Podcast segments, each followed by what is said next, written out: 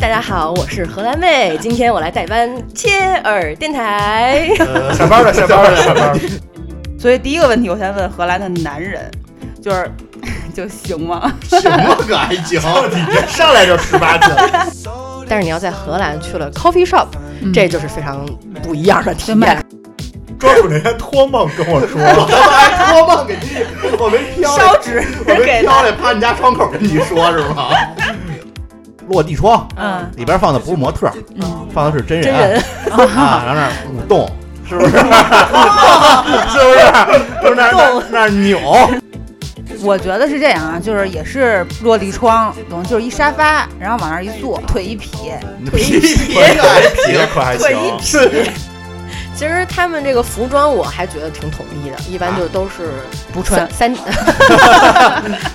女人关心购物和男人，在荷兰我就不得不再关心一下如何购买男人这件 事儿。它这个博物馆也挺有意思的，就是里面是各种千奇百怪的套套。好脱裤子一小黄人儿，你这裤子，你的你的 banana 真的是个 banana。